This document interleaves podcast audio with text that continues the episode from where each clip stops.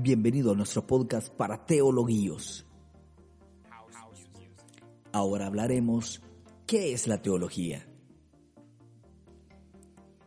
Cuando preguntamos qué es la teología, la respuesta más común e inmediata es ir a las raíces de la palabra. Decimos entonces que teología viene de dos raíces griegas, teos, que significa Dios, y logos, que significa estudio, razón o tratado. En conclusión, la teología es la disciplina que estudia a Dios. Eso es lo que dicen muchos manuales introductorios y hasta cierto punto es correcto. Pero la realidad es que cuando afirmamos que la teología es la disciplina que estudia a Dios, no hemos dicho gran cosa. Cada disciplina define su método en base al objeto de su estudio.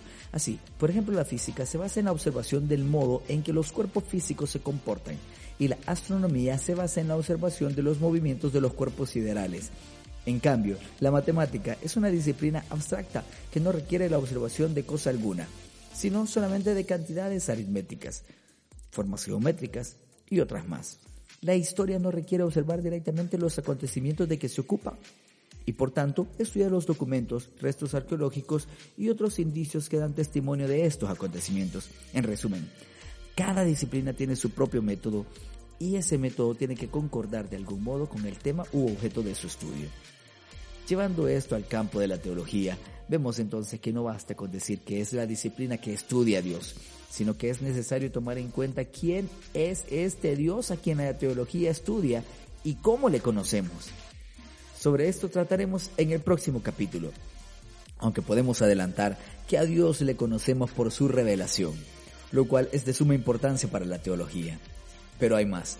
Los métodos que cada disciplina emplea tienen mucho que ver con sus propósitos. Muchas disciplinas tienen a la vez un propósito puramente intelectual o cognoscitivo y otro propósito práctico. La meteorología, por ejemplo, estudia los fenómenos atmosféricos para entenderlo mejor, pero también para poder decirlos y ayudarnos a prepararnos mejor frente a las tormentas, las sequías, los huracanes, etc. La historia, que frecuentemente se presenta a sí misma como el estudio desinteresado de los acontecimientos pasados, en realidad tiene también el propósito de entender e interpretar el presente y de señalar pautas hacia el futuro.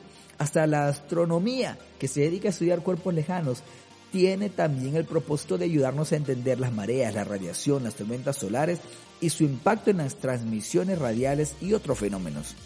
De igual modo, cuando nos preguntamos qué es la teología, nos estamos preguntando para qué sirve, cuál o cuáles han de ser sus propósitos.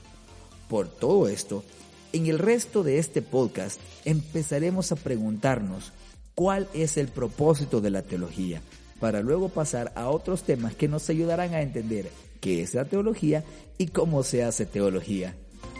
Síguenos en nuestras redes sociales. Esto es Teología.